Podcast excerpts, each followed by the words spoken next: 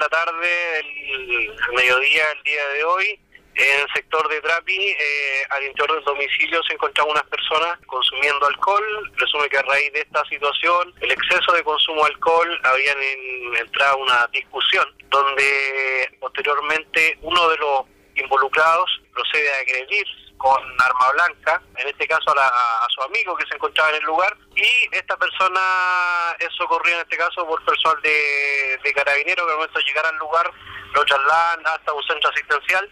Eh, las, lesiones eh, son atribuibles eh, posiblemente a una, un arma blanca en su cuerpo. El carácter por el momento es un carácter reservado por parte de, de los médicos y eso por el momento es lo que le, le puedo informar. Sí, hay una persona detenida y la persona lesionada también una persona adulta, sexo masculino, que se encontraba en ese lugar eh, al momento de, lo, de los hechos.